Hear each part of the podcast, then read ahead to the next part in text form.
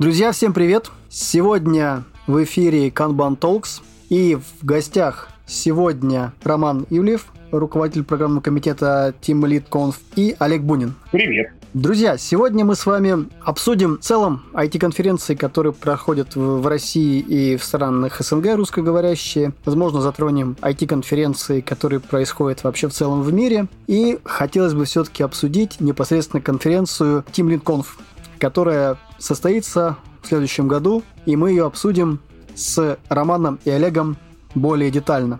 А пока переходим к нашей рубрике «Знакомство». У нас есть три заготовленных вопроса, на которые наши гости по очереди ответят.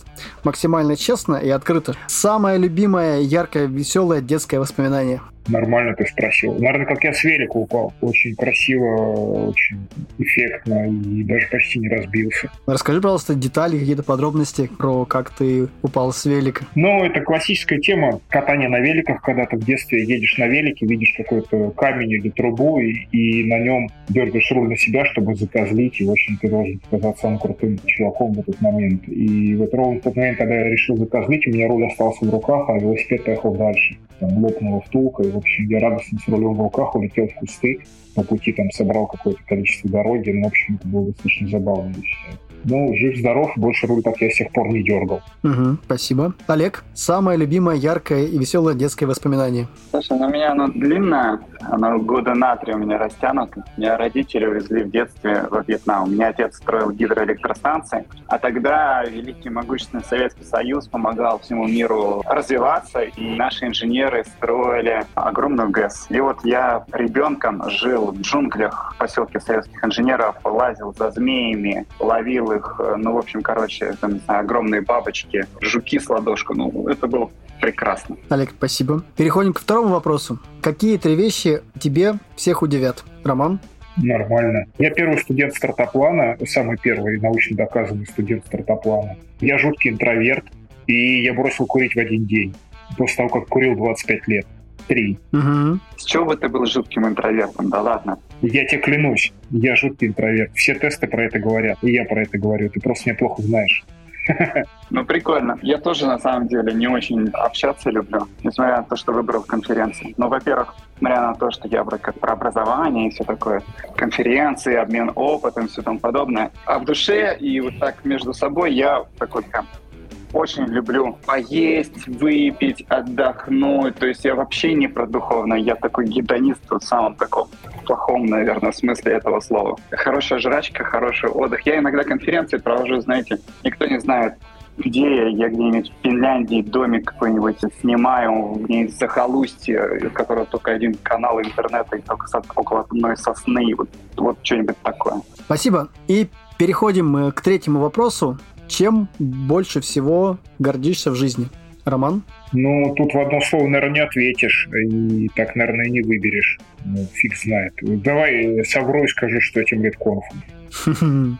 А серьезно? Ну, это серьезно, потому что объективно это очень крутая работа была проведена, достойная.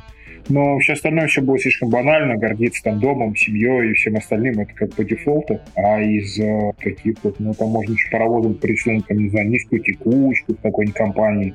Не знаю, то, что я там никогда не ругался с директорами, наверное, э, или там наоборот. Короче, фиг знает. Но объективно, вот э, чем гордиться, ну да, TeamLead стоит гордиться. Хотя бы из-за того, что после TeamLead слово TeamLead стало совсем другим в лексиконе тысяч людей. Это прикольно. Отлично, Роман, спасибо.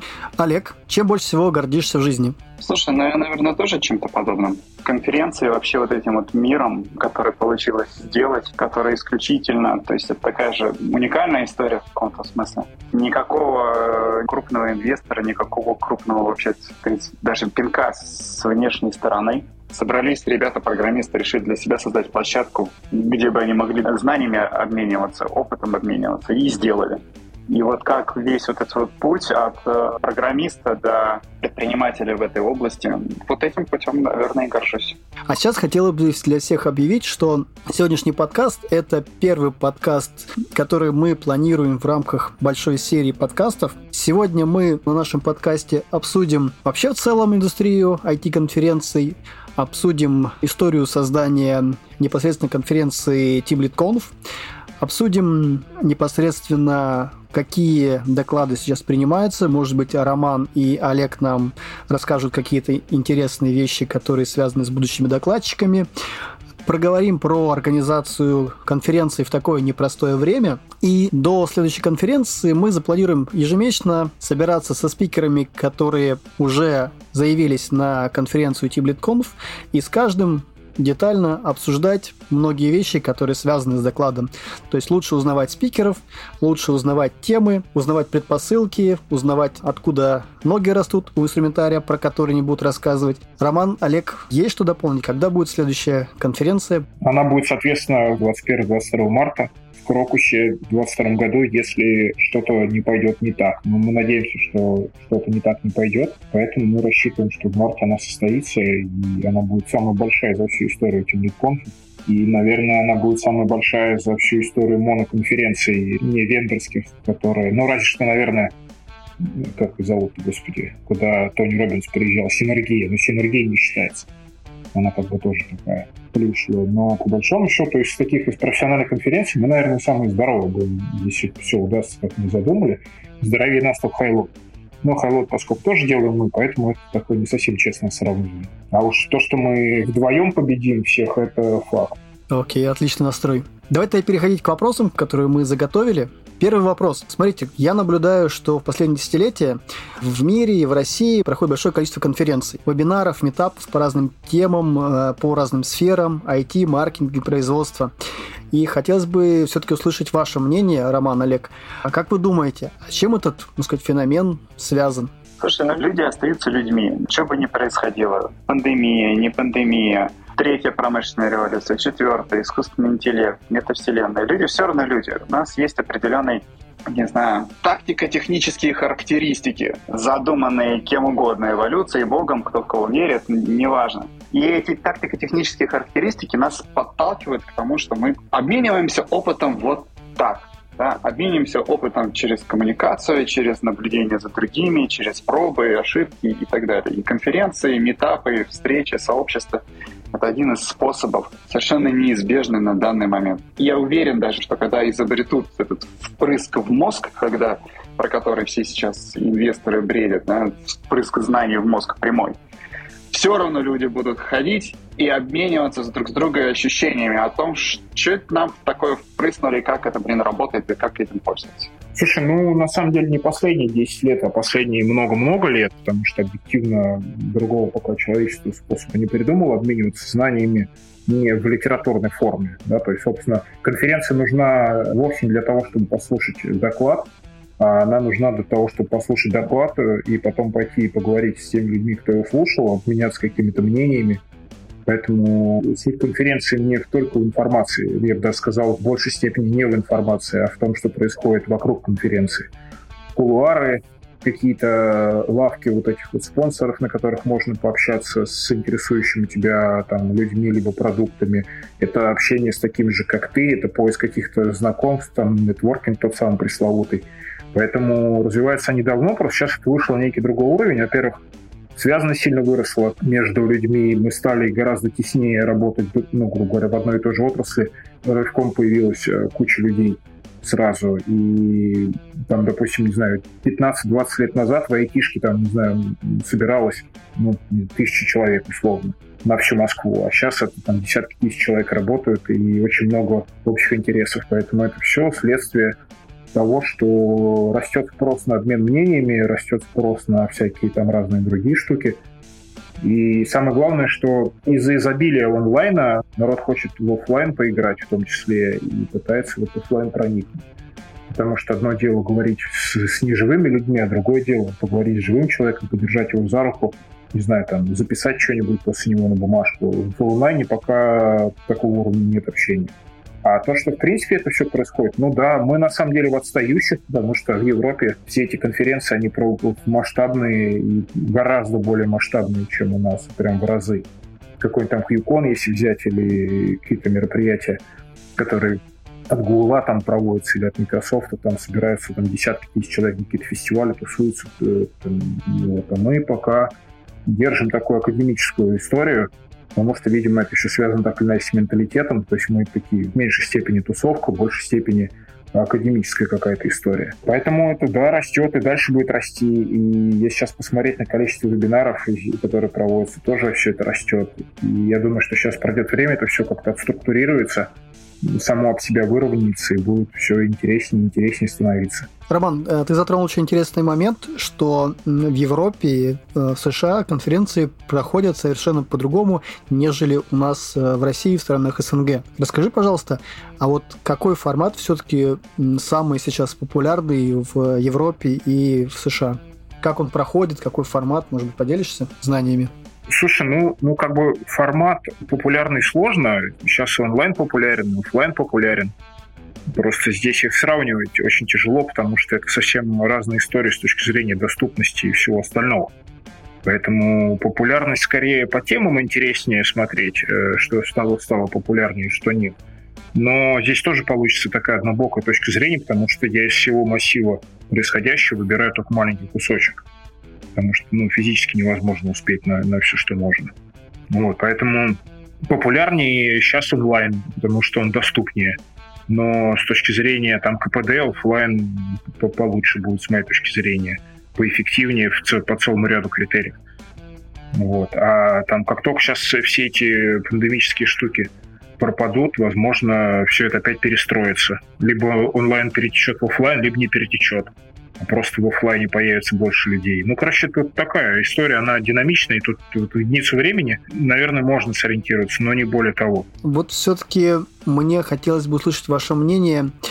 У нас сейчас два года бушует э, ковид, э, и формат конференции, он очень изменился. Вот как вы считаете, вы немножко, конечно, говорили про офлайн, но все-таки ваше мнение, на ваш взгляд, какая конференция лучше? Все-таки офлайн или онлайн? Тебе ответить прямо и провокационно или обтекаемо и вежливо? Провокационно.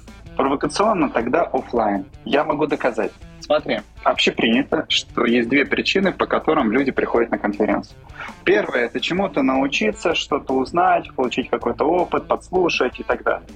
Второй — нетворкинг, так называемый, что включает встречу с друзьями, обмен мнениями, то есть все то же самое, но в каком-то таком формате, в режиме пообщаться, сверить часы со всей индустрией, спросить у кого кто как делает и так далее. То есть вот две причины. В онлайне принципиально невозможно, но не то, что принципиально невозможно, никто не придумал до сих пор, как делать вторую часть, как делать нетворкинг. Ну, то есть как его делать эффективным. Общение в чате о том, э, расскажи мне в чате, как ты, блин, разобрался со своим, не знаю, там, оравой или какой-нибудь там проблемой э, найма или построил какую-то архитектуру, сложно. Так никто не делает. За этим приходит на конференцию пообщаться. Вот, то есть онлайн-конференция сразу отсекает бы, половину э, целей. Но проблема с первой половиной тоже существует. Да, окей, хорошо, ты пришел в онлайн, ты узнал все, ты послушал доклад. Но теперь тебе нужно для того, чтобы сделать вот этот вот опыт, вот это знание, которое ты послушал, чтобы сделать его своим, тебе по Даннингу Крюгеру ему нужно реализовать, попробовать, сделать, пощупать, внедрить кусочек, да, то есть получить какой-то, ну, не знаю, самому проконтактировать с новым знанием, да, то есть с новыми э, способами действия, не знаю, программирования, управления людьми, чего угодно. Здесь есть проблема. То, что офлайн-конференция, она за счет того, что это офлайн, за счет того, что это, это некая тусовка, это драйв, это вау и так далее, она тебе кроме знаний еще и энергию дает.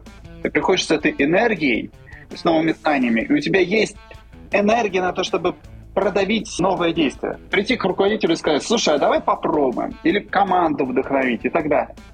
А в онлайне ты этого не получил. Ты просто послушал знания, прочитал статью. Это все одно и то же нету сил для того, чтобы пойти и вдохновить э, команду действовать по-новому, применять то, что ты услышал. Вот поэтому онлайн с этой точки зрения проигрывает по всем аспектам, как по знаниям, так и по нетворкингу офлайну. Вот мое мнение такое. Угу. Роман? Ну, я, я тут поддержу, потому что на самом деле одно дело, когда ты э, видишь кого-то на том конце экрана, а чаще всего ты его либо видишь в маленьком, не знаю, уголке, если говорить про какие-нибудь зумы, а есть, а если так, то часто мы, в принципе, общаемся друг с другом вот в таком формате, да, голосовом.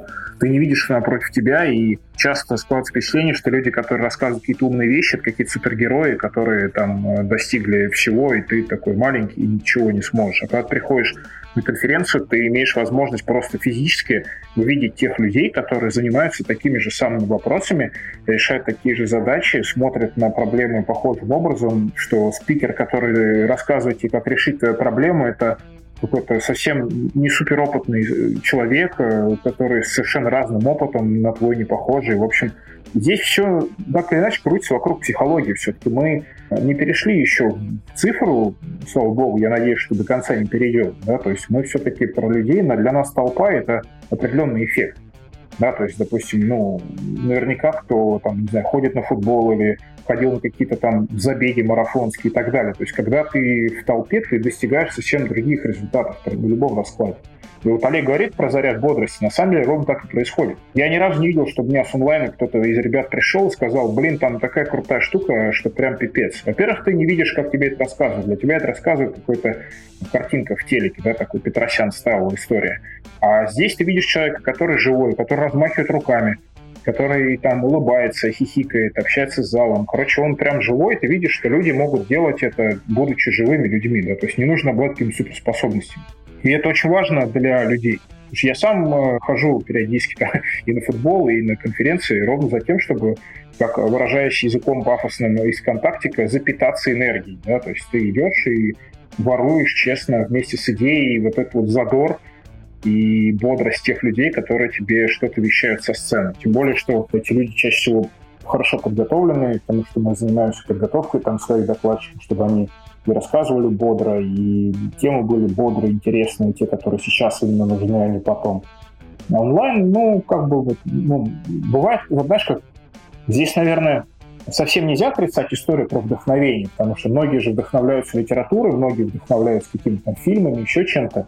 Но если говорить про массовую историю, то в массовой истории больше сейчас на офлайне вот э, может все это заполучить, чем на онлайне. Хотя, конечно же, есть и эффекты от онлайн э, рассказов и докладов. Не знаю, интернет смотрит по всему миру онлайн и радостно вдохновляются. Но там немножко своя специфика на тезе. Вот, поэтому офлайн прикольный. Но онлайн тоже не список. Поэтому, собственно говоря, мы проводим конференцию в двух форматах. То есть у нас же есть онлайн представительство, про которое мы не так явно рассказываем, но у нас тоже можно купить билеты и послушать все эти лекции в онлайне. Можно, мы организовали с 2021 года, с зимы, когда вся вот эта вот ерунда началась ковидная, мы организовали возможность задавать вопросы спикерам из онлайна в офлайн. То есть ты включаешь камеру, включаешь микрофон и задаешь спикеру, спикер тебя видит на телеке, ты видишь спикера на телеке, и он с тобой общается, вот как мы сейчас с тобой общаемся. Такую мы тоже штуку прикрутили, чтобы немножко компенсировать. И в онлайне у нас в пике там сотни человек слушают доклады, и я не знаю, Олег не даст соврать, у нас, по-моему, больше полутора тысяч подключений было в прошлый раз. То есть огромное количество людей интересуется, но просто кто физически, например, не может доехать. Особенно это касается тех, кто из других стран, да, с этими со всеми ограничениями. То есть мы здесь следуем за ситуацией, и, но при этом мы все-таки оставляем, ну, как бы не оставляем, а мы основную движуху наводим все-таки в офлайн. И не так много осталось конференций, которые делают также масштабно, в плане того, что не сократили офлайн в пользу онлайна. Некоторые крупные конференции вообще целиком онлайн забрались. Но вот по отзывам их, э, их самих, отзывы такие, что вот они только сейчас, там, на третий или четвертый раз начали достигать каких-то хороших с точки зрения результатов. Потому что, во-первых, люди инертны, во-вторых, ну, представь себе, ты целыми днями сидишь в офисе, а с учетом того, что сейчас все команды работают в большинстве своем на удаленке, и в разных городах, и ты уже от этого онлайна, от этого хочешь что-нибудь деться. А тут можно пойти и подержаться за руку, походить, поварить хороводы, послушать людей и так далее. Поесть, попить, там, выпить вечером пиво, сока, там, что зависит от того, что ты любишь. То есть это такой, знаешь, небольшой элемент шоу к этому всему добавляется, потому что все-таки это такой как бы праздник, там все это очень красиво оформлено, там везде все бегают, мальчики девочки в красных футболках, которые тебе помогают, куча спонсоров дарят какие-то подарки, устраивают какие-то конкурсы. То есть это такой как бы комбо между знаниями и шоу, и вот оно все вместе у нас получается, с моей точки зрения, делать. Но в онлайне ты такое не замутишь. То есть вот это вот, ну, представляешь, ты берешь какой-нибудь не знаю, ярмарку. Ты видел, если ты в Москве живешь, а, вот Собянин периодически устраивает на Красной площади раз в год вот эти вот рождественские ярмарки, где вот пахнет у тебя этими кренделями-то. А теперь представь, что у тебя эта ярмарка в онлайне.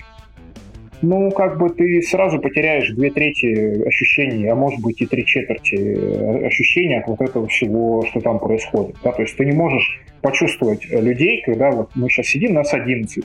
Поставь сейчас нолик, чтобы было 111, да, по большому счету ни для кого из нас особо ничего не изменится.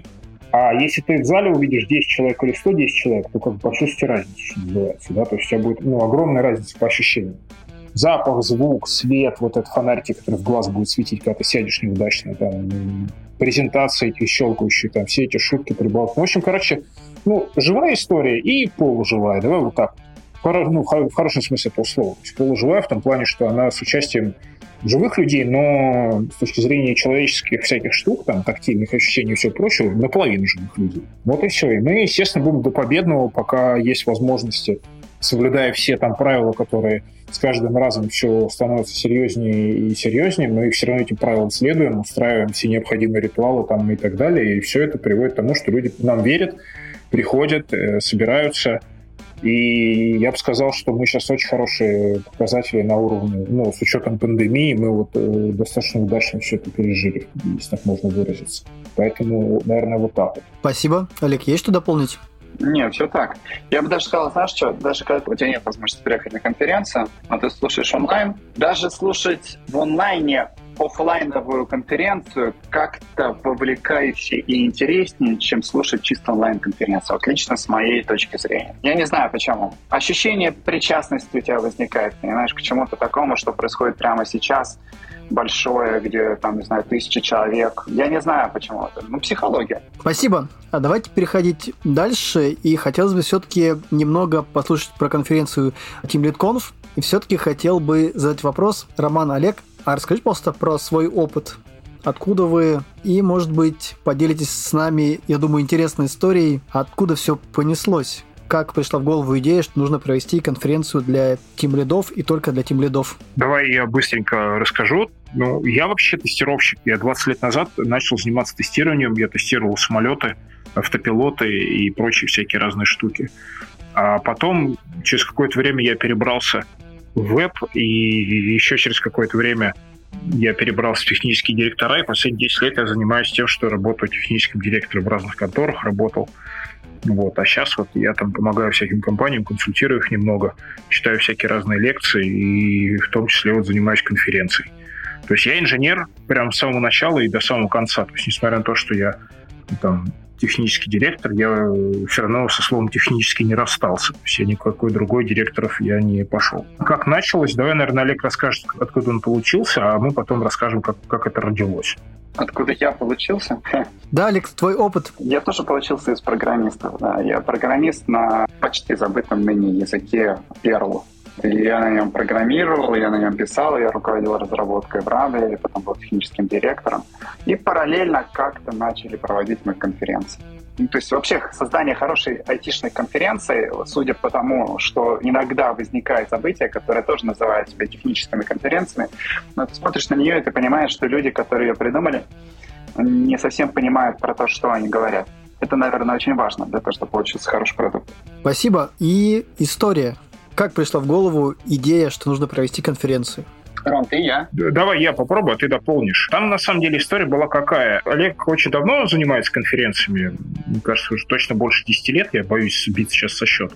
Я присоединился чуть попозже, но на момент, когда я присоединился, было два флагманских э, продукта. Была конференция, которая называлась Highwatt, это которая до сих пор существует и здравствует, и бодрствует.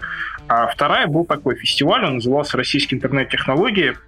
Это RIT++, он потом стал постепенно. И в рамках этой конференции в моменте начали собираться совершенно разные темы, и в том числе и темы, связанные с управлением.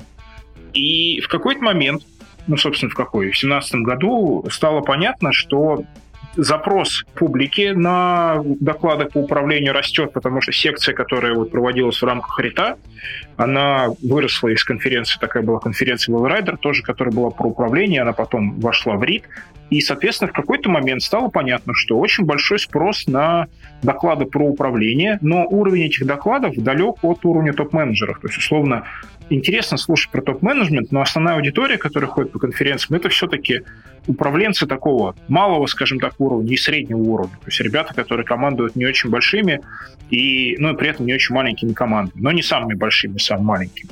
И вот, соответственно, в ответ на вот этот вот призыв, скажем так, общества, мы, э, знаешь, как поняли, стало больше заявок падать на доклады, которые так или иначе связаны вот с этой вот тематикой. Мы потом сели, мы поговорили с знакомыми ребятами в сообществе, благо там за долгие годы этих конференций скопилось большое количество людей, с которыми можно поболтать. Сориентировались по рынку, поняли, что уровень зрелости в большинстве команд так или иначе начинает расти, начинают появляться вот эти вот структурные команды, команды превращаются из монофункциональных в кроссфункциональные, и так далее, и так далее. Стало понятно, что а, поговорить про это негде. И в этот момент было принято судьбоносное решение попробовать аккумулировать всю экспертизу на этом вот поле и, используя свою экспертизу, ну, нашу, которая была связана с э, подготовкой других конференций, мы вот, соответственно, из РИТа выделили вот эту вот историю про тимлидов, и так родился тимлидконф. Если я, Олег, где-то наврал, то ты меня поправь, пожалуйста. Детали просто дополнил. Да, действительно, мы использовали RID для того, чтобы проверять, тестировать некие гипотезы, и потом из нее вырастали конференции отдельные, да, из отдельных секций. У Тимлида, а, если так говорить, в каком смысле два родителя. То есть первый это Wellrider, который был в Рите, да, а вторая э, это секция на Хайлоуде. Да, у нас есть э, друзья, наши партнеры, которые, так скажем так, издревле а, занимались, брали на себя какую-то управленческую историю на наших конференциях, имеются управленческие доклады, управленческие мастер-классы и так далее. Это Alitaia Digital компания. И мы стали замечать, что они потихонечку, вот их э, сначала стенд, потом зал, э, который мы выделяли, привлекает все больше и больше внимания. Да, то есть иногда бывали курьезные случаи, когда у нас идут доклады и стенд Alitaia Digital, на котором они читают какой-то маленький задуманный ими мастер-класс, собирает не меньшее количество людей. И мы протестировали на хайлоуде гипотезу, прям сделали, выделили отдельный трек по управлению в IT, по управлению в этом. И этот трек с первого раза занял, по-моему, первое место по популярности. И все, и после этого стало понятно, что из всего, что нужно все выделять, все объединять и запускать отдельную конференцию. Собственно говоря, вот так и запустили. Да, там, кстати, история была еще э, про то, что, ну вот, как раз на этой секции, на вот на Lite Digital, она тогда называлась чуть по-другому, начали много говорить про софт-скиллы, когда еще такого слова на самом деле в широком обиходе не было особо начали говорить про всякие вещи, связанные с мотивацией, с восприятием других людей, с конфликтами, с какими-то еще. Еще оказалось, что действительно это востребовано на Хайлоде. Я не знаю, если ты был в Сколково на Хайлоде, там вот а, между залами возле окон есть такие здоровенные фойе, и там можно посидеть на диванчике и так далее. И вот в какой-то момент в это фойе не влезло. И я стоял сзади, считал, и я насчитал примерно 80 человек, людей, которые просто не, не вставая часами готовы были слушать. И до сих пор вот э, эти ребята, Александр Зиза и Вирна Штерн, они просто продолжают с нами каждый раз э, в Тимлиде у них свой трек. Есть люди, я доподлинно известно, я их просто лично знаю, которые специально приезжают на целых там два дня, чтобы потусоваться именно вот на их секции, послушать именно те вещи, которые они рассказывают, поиграть в их игры, поучаствовать в каких-то мастер-классах, метапах и так далее. То есть это действительно такой был спусковой крючок. Более того, вот, ну, Саша и Вирна, они очень сильно помогли и идеологически очень сильно поддержали в начале всего вот этого скажем так, список проблем, которые собрал Александр на первом Тимлит Конфе, мы потом еще три TeamLead эксплуатировали для того, чтобы подбирать программу. То есть э, первые там три или четыре TeamLead они состояли из, из запросов, которые нам отдала реально вот э, публика в зале. То есть Саша устроил такую сессию а «Расскажите, что у вас болит». Все это мы аккуратно записали, систематизировали, классифицировали и под это дело подбивали программы и продолжаем заниматься на самом деле примерно тем же самым. Это плавно перетекая, что называется, из этой истории в другую. Мы по-прежнему собираем боли с аудиторией, по-прежнему собираем боли с индустрией, и каждый темлеконф, он так или иначе, ну, больше, чем наполовину состоит из реальных болей, которые болят вот у тех людей, с которыми мы общаемся, у тех людей, с которыми мы работаем, компаний, которые мы консультируем и так далее, и так далее. То есть это все такой, знаешь, от, от, для сообщества от сообщества история. Может быть, из-за этого она ну, по-прежнему очень популярная и продолжает развиваться достаточно крутыми темпами, ровно потому, что мы постоянно ориентируемся на людей. В тот раз мы сориентировались на людей, когда отпочковались, и продолжаем это, потому что это, ну, с нашей точки зрения, крутая тема э, ориентироваться на тех, собственно, для кого мы все это делаем. Не просто там выставлять какие-то доклады, пусть супер крутые спикеры, но на какие-то совершенно отрешенные темы у нас такого нет. У нас есть крутые местами, без слова, супер спикеры, которые рассказывают очень четко на те темы, которые сейчас болят у людей больше всего. Вот, то есть такая история, честное рождение, да, то есть не коммерческое. То есть мы шли и закрывали огромную дыру вот в том месте, где не хватало общения, обмена опытом, но при этом спрос резко вырос. Вот так вот. А здесь можно даже, знаешь, что добавить? Мы вообще видим историю о том, что все меньше и меньше интересные языковые конференции. То есть такие моноконференции, посвященные одной узкой теме. Все больше и больше интересные конференции, я бы их назвал такими мета-историями. Ну, то есть где обсуждаются какие-то смежные области или захватывается область э, чуть повыше, да, то есть вот Team Lead, High Load, это же High Load, это же не про конкретный язык. Там языковых докладов очень мало. А это скорее про общие подходы, принципы работы. Тимлит то же самое, да, то есть здесь там вообще не про языки, да, то есть там про, про управление людьми, да, то есть про коммуникацию, там, про софт-скиллы и еще что-то. Не знаю, конференция по тестированию, которую мы сейчас запустили. Это не про инструменты, это про подход. Как сделать так, чтобы у тебя качественный продукт был, или конференция тех лид, которая, опять же, там, не знаю, растет сейчас. Это не про то, э, как ты, не знаю, визуализируешь свою схему техническую, архитектурную. Это, опять же, про подход к архитектуре. Как придумать архитектуру, как думать надо. А, на мой взгляд, это просто говорит о том, что индустрия растет. Растут люди, которые 10 лет назад, 5 лет назад сюда пришли, они растут. В профессиональном смысле растут, там, не знаю, в личностном смысле, в интеллектуальном. У них запросы меняются. У них другие задачи становятся более сложные, более комплексные. А, проекты меняются, проект, то есть там, почему RIT был, а сейчас его, как бы, ну, пока его нет, да, то есть мы пока не придумали, как его переделать. Потому что 10 лет назад, там, RIT стартовал 15 лет назад, не было, по большому счету, даже разделения такого жесткого между бэкэндом и фронтендом. Бэкэндер умел во фронтенд, бэкэндер мог э, HTML написать на вполне достойном уровне. А сейчас нет, это принципиально разные задачи.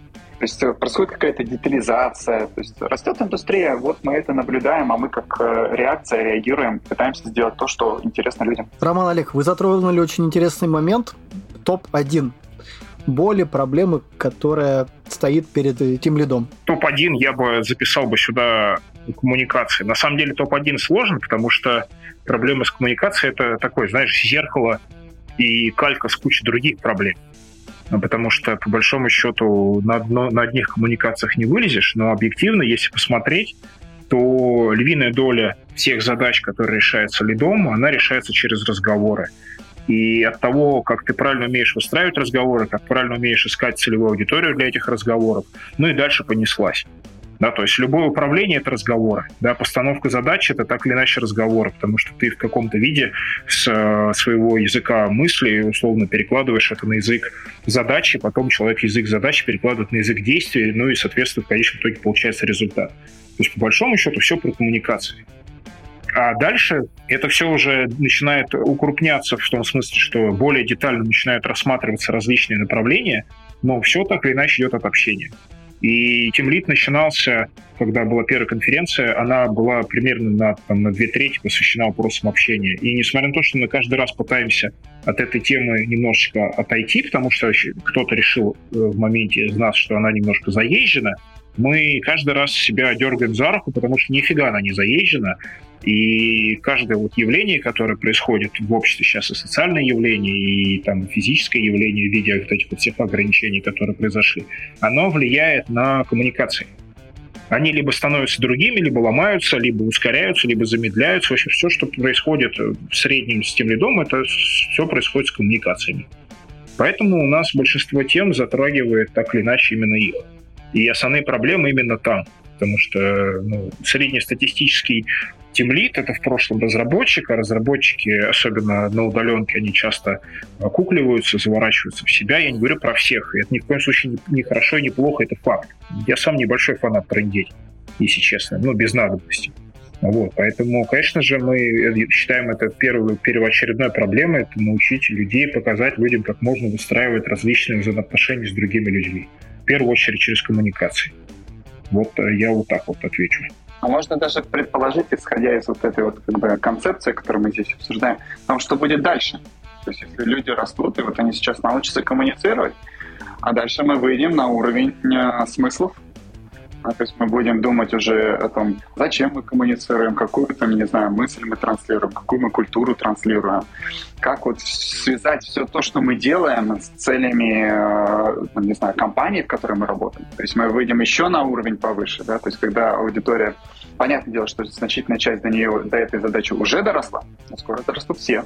И будет у нас чистое, с точки зрения современных критиков, инфо-цыганство. Да, Ром? Да, да, да. Ну, то есть, эм, если я правильно слышу и могу интерпретировать то, что сказал Олег, то в какой-то момент времени все генеральные директора, все руководители высокого уровня захотят взламывать культуру своей организации или искать методы, как ее взламывать, чтобы организация. Почему взламывать? Ты, ты употребляешь термин, который задает определенные коннотации. Мне кажется, что это перевод слова «хак», как бы оно имеет слишком большое количество переводов с нерусского на русский. Слушай, на самом деле они уже это делают. Уже есть огромный запрос на выстраивание культуры, есть огромный запрос на борьбу с культурными революциями, есть огромный запрос на сохранение, на преобразование, на поиск вот этих вот целей, идеалов, как там вот это правильно называется, когда миссия, да, вот это вот, вот эти все слова, это, это вот, это все же про смысл на самом деле. А культура это просто способ достижения каких-то целей и способ, э, ну, как бы, содержать людей в одной организации в рамках определенной канвы. Потому что если ты это не будешь делать, у тебя будет кто в лес, кто по дрова, то ты обречен. Потому что тебе нужна какой-то единый вектор. Именно вектор, да, то есть не наши все были одинаковые, иначе мы превратимся в северокорейский завод по производству гаечек и винтиков. Да? Нам нужно, чтобы у нас была канва, чтобы был вектор, в рамках которого мы двигаемся. И культура — это способ держать внутри этого вектора так или иначе да, людей. А вот то, что Олег говорит про смысл, это запрос уже есть, и он огромный. Другой вопрос, что ну, мне, по крайней мере, пока неизвестно, ни одного решения вот этой задачи, да, то есть не управлять смыслами, а как с ними работать. Потому что вещь еще больше абстрактная, чем те же коммуникации, она еще выше уровнем, и на этом уровне начинают работать совершенно другие законы, и, возможно, когда-нибудь, когда мы все там обчитаемся нужное количество нужной литературы и поймем, что можно с этим что-то делать, а, вполне возможно, что начнут появляться э, рассказы уровня, вот как зарядить что-нибудь куда-нибудь вот на таком высоком уровне. То есть доклады про культуру у нас уже в программе есть периодически. Вот в этот раз у нас весной будет доклад про культуру. Вот э, контора, которая выросла порядочно и, соответственно, продолжает расти, для них это было проблемой. А если ты пообщаешься с сотрудниками, ну, допустим, там топ-20 компаний российских айтишных, то там можно такое сейчас послушать про культуру, что прям становится одновременно интересно и страшно, да, что происходит, когда ты одновременно, ну, допустим, ты делаешь по людям X12, ну, у тебя было 10 человек, стало 110 человек. Очевидно, что ты засосал просто огромное количество культур. Да, и какая из них перевесит, вопрос спорный. А согласно моим наблюдениям, как только культура какая-то отказывается перевешивать, то начинаются конфликты этих культур. То есть, когда одну культуру не принимают, какую-то единую культуру. Да, естественно, все руководители такие дальновидные всех этих организаций, они уже сейчас нанимают специальных людей, они строят специальные подразделения, которые занимаются этими вопросами. И пытаются вот жить в тех условиях, которые есть. То есть, условно, вот этот бурный экстенсивный рост, который мы наблюдали в 2020-2021 и продолжим, я уверен, наблюдать в 2022 не знаю, правда, люди возьмутся, но где-нибудь возьмутся. Вот, это все уже про смысл, потому что, понимаешь, вот представь себе ситуацию, ты сидишь, и тебе, по большому счету, как инженеру, ну, не принципиально программировать сайт А или сайт Б, при условии, что они, например, занимаются одним и тем же, плюс-минус, одними и теми же вещами. Это для компании это большая проблема, потому что значит, что в соседнем окошке тебе предложат чуть лучшие условия, и ты как бы с чуть большей вероятностью отправишься работать к соседнему работодателю, потому что он тебе предложит смысл в твоей работе. И он тебе скажет, что ты не просто программируешь на, не знаю, на каком-то языке программирования формочки, а он тебе скажет, например, что ты помогаешь людям, ты помогаешь своим соседям, ты помогаешь своим родителям пожилым, которым тяжело ходить зимой в магазин, холодно и снег по пояс, да, тебе курьер приносит еду. Ты помогаешь э, многодетным семьям, потому что им некогда этим заниматься. И, согласись, есть некоторая разница такая, ну, внешне не очень существенная, но по факту она очень существенная. Что ты делаешь что-то просто потому, что ты за это получаешь бабки, или ты делаешь это потому, что ты получаешь бабки, а еще помогаешь людям. И вот он смысл. И вот уже совсем другая история, и вот уже совсем другой уровень восприятия. И вот Олег говорил про то, что индустрия растет, она растет. И люди раньше в моменте бегали за задачами. Это во время, когда я был маленький еще и действительно искали более интересные задачи. Потом был период, когда бегали за денежкой. А сейчас, если обратить внимание, по денежке все плюс-минус выровнялись, и теперь народ будет бегать за смыслом. И вот здесь вот пока пустота. Ну, с точки зрения вот каких-то обучения, инструментов, влияния, э, послушать чужой опыт и так далее, и так далее. Поэтому нам есть куда расти, если кратко. Окей, я как Kanban коуч не могу не дополнить, что существует модель Kanban Maturity Model, в которой как раз все эти пункты по поводу как раз обретения смысла очень явно описаны. Явно описано рост нашей организации от индивидуальная работа от уровня 0 до шестого уровня, до организации, которая умеет сама себя пересдавать на очень хорошо описано на премии IBM. И как раз в модели КММ, которая разрабатывалась 10 лет всеми канбан-практиками, agile-коучами, там очень много как раз то, про что ты, Роман, говоришь. А скажите, пожалуйста, а как вы думаете, все-таки с какой целью Team Lead выбирает конференцию Team Lead Conf? Здесь, здесь надо пафосно сказать, потому что больше нечего выбрать. Но на самом деле, конечно же, это лукавство, потому что есть чего выбрать. Но мне кажется, во-первых, что мы большие, да, то есть у нас достаточно хорошая узнаваемость, у нас очень тщательно подбирается повестка, мы делаем это системно, и мы каждый раз перед каждой конференцией собираемся программным комитетом, подключаем своих э, друзей там и сообщества, мы собираем ровно то, что сейчас болит. То есть, допустим, вот в конце 2021 года заболело что-то, значит, в начале 2022 года мы про это поговорим. Только поговорим не в терминах, чтобы нам такое попробовать сделать, а поговорим в терминах, что уже было попробовано и что получилось, что не получилось.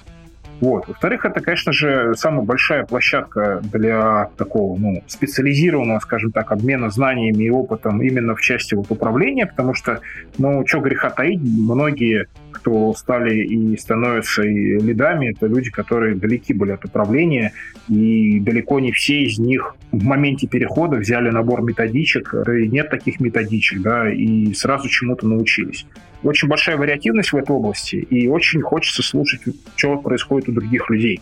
Потому что, допустим, программировать на языке, там, не знаю, на каком-нибудь современном можно научиться на уровне там джуниора, ну, я думаю, за пару месяцев, если ты до этого на чем-то программировал, значит, ты другой язык освоишь. А, например, за пару месяцев решить большое количество вопросов, связанных с управлением, особенно с управлением людьми, ну, как бы уже чуть-чуть сложнее э, на порядок, а может быть и на несколько порядков. Поэтому, естественно, э, люди, которые занимаются управлением, они в первую очередь стремятся послушать чужой опыт, потому что в программировании ты запрограммировал неправильную строчку, нажал на, на кнопочку, у тебя ошибка вылетела, да, на компилятор тебе сказали, извини, чувак, но ты написал плохой код.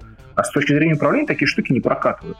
И вот если посчитать, то там, допустим, 18 лет я занимаюсь так или иначе управлением, да, то есть я почти сразу стал там лидом, если можно так выразиться. Вот. И, естественно, я за эти годы увидел огромное количество экспериментов, причем как своих, так и чужих. И люди, которые работают, они тоже, они потратили на это колоссальное количество времени. То есть в управлении петля обратной связи, она может быть месяцы. Собственно, я тебе рассказываю это как, воспользуюсь твоей формулировкой, как канбан-коуч. Да? Ты же сам знаешь, что у тебя эффект от внедрения каких-то процессов он наступает не сейчас, а сильно потом. И часть эффектов, которые ты ловишь, они наступают сильно потом. Поэтому это уже не про идеи, это уже про вполне конкретные результаты. И у нас концентрация докладов про результаты, она процентов, наверное, 95. А остальные 5% это доклады, которые просто расширяют сознание. У нас нет докладов идей. Вот правда. У нас, наверное, ни одного за всю историю Тимлит-конфа, там несколько сот докладов прозвучало, у нас не было ни одного доклада идеи. У нас либо были доклады «как», либо были доклады «что мы попробовали, что у нас получилось», либо у нас были доклады обсуждалки, типа вот у нас получилось вот так, а как у вас.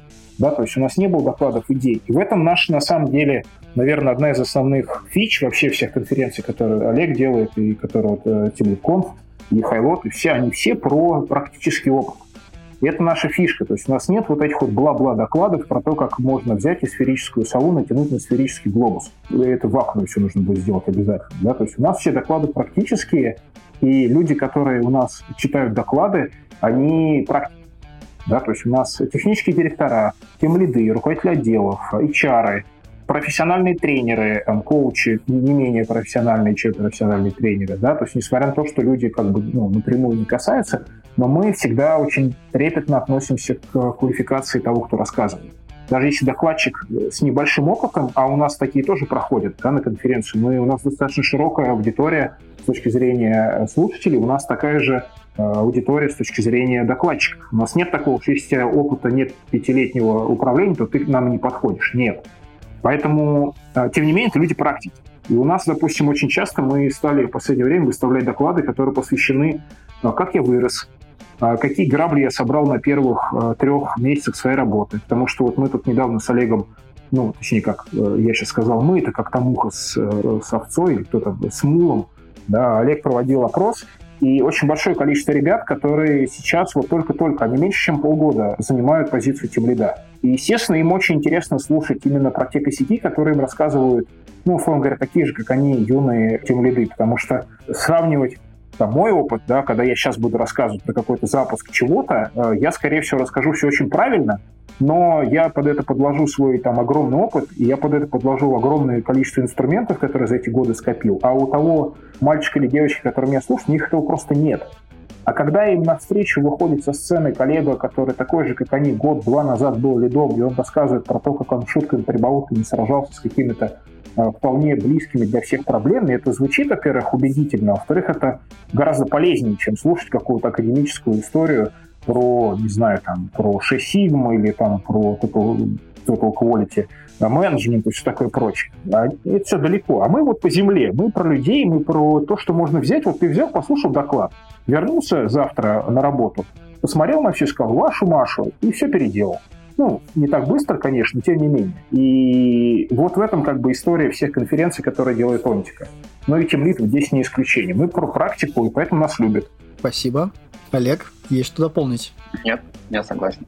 Отлично. Роман, Олег, у меня в момент нашего обсуждения возник вопрос, а если запрос у тим э, лидов на не на революционные изменения, не на коммуникации, а непосредственно на эволюционные изменения? Интересна ли им эта тематика именно эволюционных изменений в их организациях? Да, поясни чуть-чуть. Эволюционные это те, которые не революционные?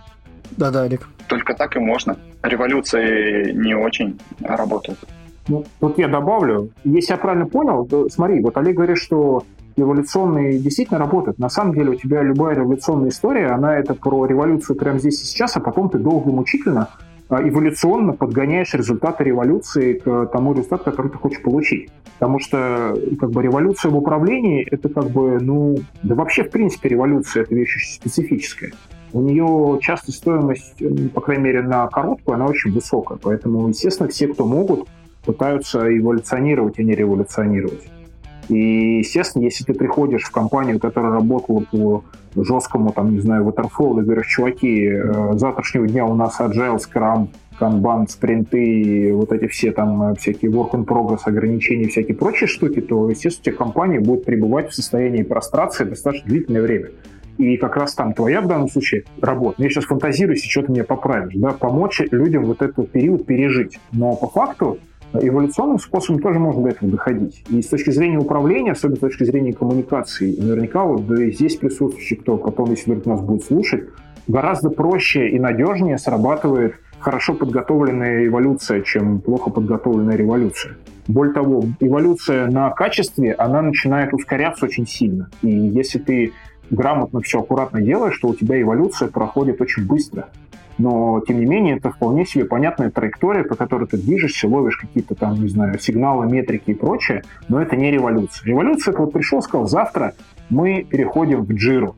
А до этого мы жили в Мегаплане, Экселе, Почте, Аське, еще в 150 других местах. Но ты просто в позу известную поставишь бизнес, и, и ничего хорошего из этого не выйдет. Да-да, я просто как раз интересуюсь. Я так понимаю, у вас есть э, большой опыт, вы много опрашивали тем лидов, и все-таки вот этот момент, как бы, что интересно, какое интересное развитие именно на уровне лидов, все-таки эволюционное, или какое-то некое революционное, какие-то новые порывы, какие-то инновационные, или все-таки Lead, он хотел бы все-таки все свои процессы, все свои практики развивать эволюционно, чтобы не было, как ты говоришь, типа, завтра все, все бросаем, побежали на север, там, завтрашнего дня всем скрам, всем, всем канбан. А именно эволюционно это уважение к, ко всем существующим ролям, это непосредственно разобраться, как работаем сейчас, и потихоньку использовать практики, которые помогают действительно улучшать наш процесс, чтобы эволюционно процесс становился лучше, лучше, предсказуемый, все-таки а не как-то ускорялся или как-то замедлялся. Вот я скорее об этом.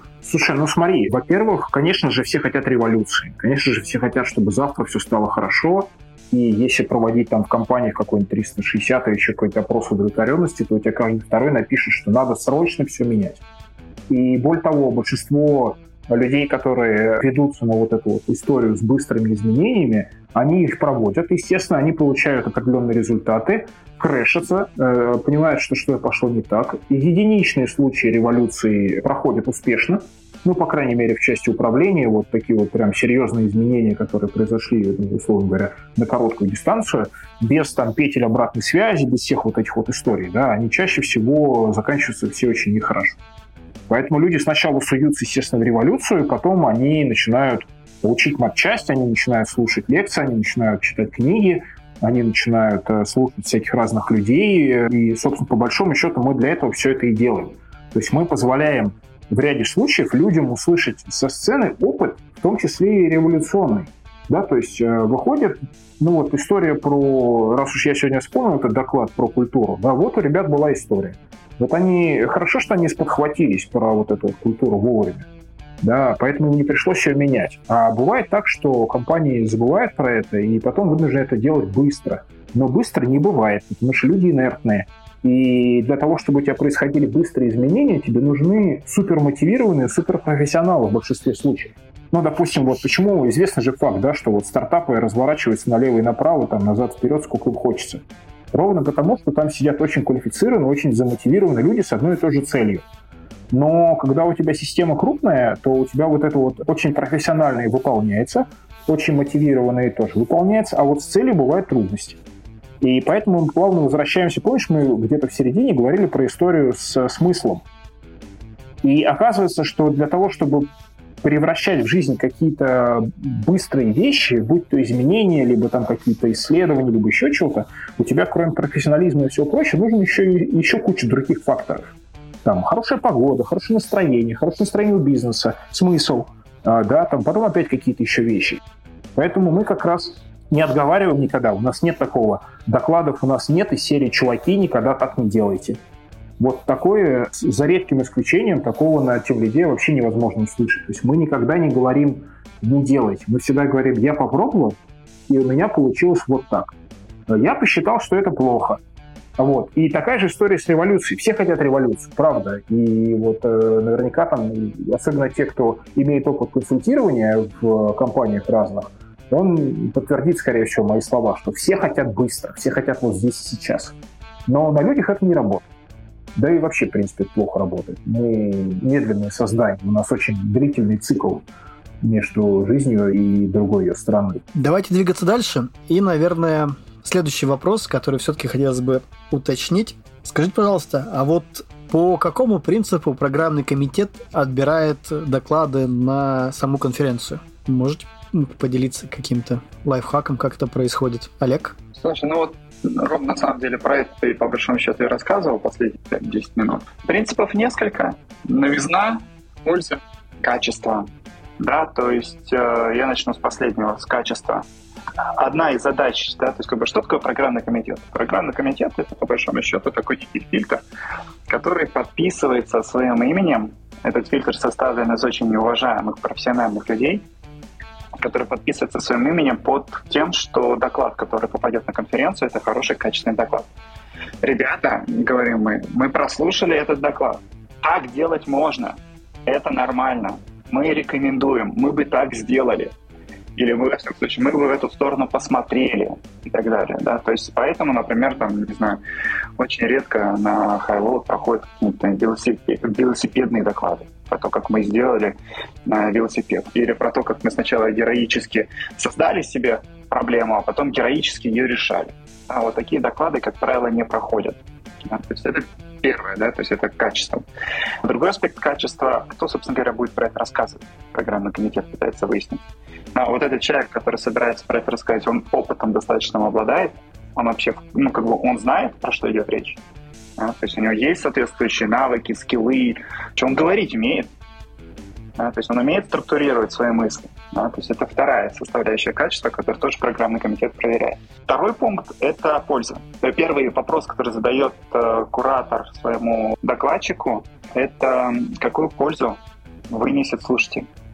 То есть что на следующий день он сможет делать по-другому, не так, как он делал раньше. Ключевой вопрос, да, то есть такая польза должна быть. Да, то есть он чему-то должен научиться, он что-то должен узнать. Мы иногда даже меряем пользу от доклада человека в месяцах, которые опыт из доклада позволит сократить слушателю. То есть, ну, ты можешь, конечно же, взять, например, и сам впереться в проблему, сам ее решить, сам получить этот опыт, знания и так далее. А можешь послушать, как эту проблему уже кто-то решил. Есть сэкономишь себе несколько человека месяцев жизни. Ну, пользу можно померить, например, вот так. И первый пункт, а, немаловажный, это новизна.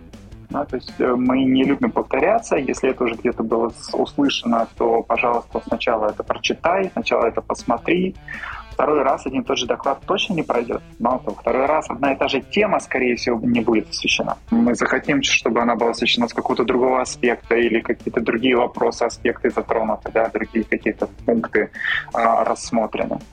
Ну, то есть техническая новизна. Вообще, строго говоря, мы предполагаем, что слушатель, который приходит на любую из наших конференций, прослушал предыдущие конференции.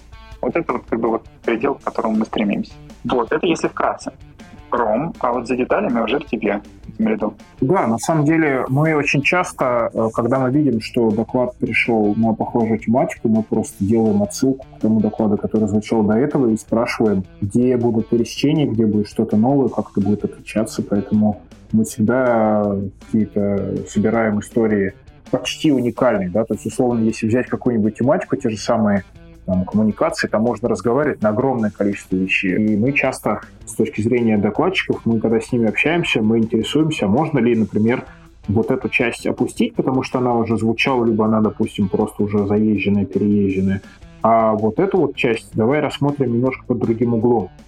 Потому что очень часто люди, которые к нам приходят за тем, чтобы выступить и поделиться своим опытом, они очень часто интересуются очень такими живыми темами, но при этом человеку, естественно, свойственно смотреть на тему, ну, в лоб, мягко говоря. И мы в том числе в процессе подготовки, в процессе выбора докладов мы общаемся со спикерами потенциальными и пытаемся их расшатать, выяснить, а есть ли что-то такое, что не прям вот в лоб, а чуть левее, и очень часто оказывается, что те вещи, которые спикеры считают, допустим, банальными, ну типа, а, это и так все делают. А на деле оказывается, что нифига так не все делают, и это самая мякотка, как вот принято говорить. Потому что в софт-скиллах особенно, а Тимлит, он все-таки больше про софт-скилловую часть управления, у нас очень мало докладов, которые именно такого процессного толка, да, то есть, ну, не знаю, там у нас не встретишь доклады, которые касаются методологии разработки, мы не говорим про скрам, не говорим про канбан в чистом виде.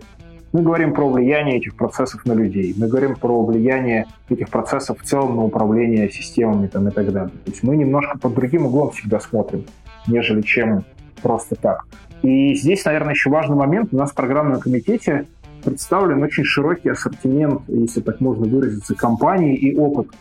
То есть у нас есть абсолютно разный опыт в огромном количестве областей, не только в интернете, у нас есть опыт и в материальном производстве, у нас есть опыт вот всяких а, производств, про которые нельзя говорить в явном виде. У нас есть опыт российских разработчиков, есть опыт иностранных разработчиков, есть опыт крупных enterprise компаний, есть опыт небольших компаний, есть опыт директора по цифровой трансформации, есть опыт э, коучей с десятилетними, да ладно, наверное, не 10, 10 мало, 20-летним стажем. Да, то есть у нас очень, очень большая совокупная сфера интересов, у нас совокупно огромный опыт, мы тогда считали, он там давно уже 150 лет перевалил, хотя нас на самом деле меньше, чем 15 человек. Да, то есть у нас там активно участвует человек 10, наверное, всего вот, в программном комитете именно тем лидов. Но, тем не менее, мы давно переехали за 150 лет опыта совершенно разного. И мы пользуемся тем, что за долгие годы сформировали некоторый набор вещей, на которые мы обращаем внимание. И это вот как раз то, что отличает опыт от неопыта. Да? То есть ты можешь знать теорию, но применение этой теории к практике – это опыт. Вот. И у нас, слава богу, накопился приличный. Вот мы как бы ищем какие-то вещи, ищем какие-то моменты, и в большинстве случаев люди, которые приносят нам доклад, они, скорее всего, его переделывают. Ну, как переделывают? Не переделывают, плохое слово, доделывают. Да, вот так вот я лучше скажу. Да, то есть мы помогаем найти самое интересное. Более того, у меня есть ощущение, что люди, с которыми мы работаем, они чуть через нас еще решают свои же собственные проблемы. Потому что мы предлагаем человеку немножко скорректировать доклад, то есть, по сути, скорректировать тематику, и он совсем по-другому, благодаря нам, так или иначе, может взглянуть на свою собственную проблему. Это такой, как бы, коучинг на минималках, да, то есть вот мы не стремимся, это не наша самоцель, конечно же, всем помогать, но объективно, когда ты рассказываешь в деталях о том, что ты хочешь а, рассказать, то ты, естественно, по-другому смотришь на эту мысль. В общем, рассказ человека со сцены для него это огромный плюс. Он позволяет настолько серьезно подойти к структурированию той информации, которую ты доносишь, что сам себя ты никогда просто это сделать не заставишь. Это вот как бы один из бонусов, которые получают докладчики, это то, что они могут за счет аудитории, за счет нас по-другому посмотреть на свои собственные проблемы, найти более оптимальные ходы решения. То есть прям, ну это круто, короче, для всех. Спасибо. И давайте переходить, наверное, к последнему заключительному вопросу. Смотрите, любой тимлит – это менеджер который управляет людьми, может управлять процессами, управлять практиками. И мы на одном из прошлых э, подкастов проговорили, что у каждого менеджера должен быть свой маленький toolbox, да, в котором есть некий инструментарий, которым пользуется менеджер. И на основании этой метафоры хотелось бы от вас услышать, вот после конференции, которая будет, что можно будет положить в свой менеджерский toolbox? Ну, хороший вопрос. Там мультитул получится на самом деле. В этот раз мы сконцентрировались на вопросах, касающихся роста, так или иначе, и мы будем говорить про явные всякие скрытые болезни роста, мы будем говорить про тех людей, которые только стали менеджерами, мы будем говорить про текучку, про удаленку 2.0, про то, что на самом деле удаленка, несмотря на то, что она уже сформировалась, она все равно продолжает меняться. А, мы будем говорить про всякий найм, подбор и прочее. И на самом деле каждый уносит с TeamLead что-то свое. То есть у нас нет такого, что вот ты придешь и получишь на выходе альбом схем там или, а, не знаю, альбом каких-то решений готовых. Нет, ты идешь э, со своим набором задач, проблем, неважно какой, там, зависит от ситуации, и ты уходишь либо с э, полностью закрытым списочком, либо с менее закрытым списочком, но при этом с направлением, куда копать и где этот списочек можно будет в будущем закрыть. Поэтому это мультитул, как бы. Тимлит это же про мульти-штуки, это не про моно-задачи, это, это про мульти-задачи. Естественно, каждый заберет ровно то, что ему будет нужно, а мы в этот раз расстарались и собрали огромную программу на там, короче, про все можно послушать. И про рост, и про взлеты, и про падение, и про адаптацию, и про ускорение каких-то там всяких разных циклов, и про культуру, и про то, как из тимлида перестать быть тимлидом. У нас будет доклад про то, как можно с дедом шифтиться. Тоже тема на самом деле интересная, потому что многие в тимлиды попадают э, неосознанно, либо по назначению – и назад боятся выйти, потому что это стрёмно, да. В общем, куча всяких вещей, которые происходили с сообществом за последние полгода. Вот давай вот так вот кратко отвечу. И примерно понятно, что с ним происходило. Все росло, все взрывалось, горело, и теперь ну, как бы вот мы сидим на этих э, руинах, и кто-то уже отстроился, кто-то вот только потушил, кто-то вообще не знает, что делать. Вот мы будем под это дело помогать людям искать какую-то информацию соответствующую. Вот, наверное, вот так вот я отвечу. Окей. Спасибо. Олег, есть что дополнить? Нет, я ничего не добавлю. У нас разделение труда. Да, Роман. Это вопрос о том, а, какая будет программа, это к Роману. Это, кстати, тоже на самом деле залог успеха, да, вот к вопросу о мероприятиях. Мы применяем все эти навыки, про которые мы рассказываем на TeamLead аккуратно поделили с Олегом конференцию на две части, и поэтому она получается клевой. Потому что я не думаю про организацию, а Олег не переживает за программу. В итоге мы максимально концентрируемся на тех задачах, которые нанесут максимальную пользу. Это одна из тех, собственно говоря, штук, которая для любого руководителя очень важна, чтобы не распыляться, а заниматься только какими-то конкретными вещами. Про это мы тоже рассказываем на самом деле. Про делегирование, например, которое является отличным способом решения этой задачи, и про внутренние коммуникации, которые тоже являются следствием делегирования, и так далее, и так далее, и так далее. Роман, Олег, спасибо. Я думаю, мы на этом закончим. Сегодня в эфире Kanban Talks был Алекс Цибульник, Kanban Коуч, Роман Ивлев, руководитель проектного комитета Team Lead Conf и Олег Бунин. Друзья, мы подготовили маленький презент всем нашим слушателям. 7% скидка на Team Lead Conf, промокод Kanban Talks. В следующем году мы уже соберемся со спикерами, которые будут выступать, и будем анонсировать следующие события, будем общаться со спикерами. И думаю, мы в ближайшем будущем позовем Романа и Олега на один из следующих подкастов, следующих эфиров, и мы с ними еще интересные темы обсудим. На этом все. Роман, Олег, спасибо. Да, тебе спасибо. Пока. Тебе спасибо, да.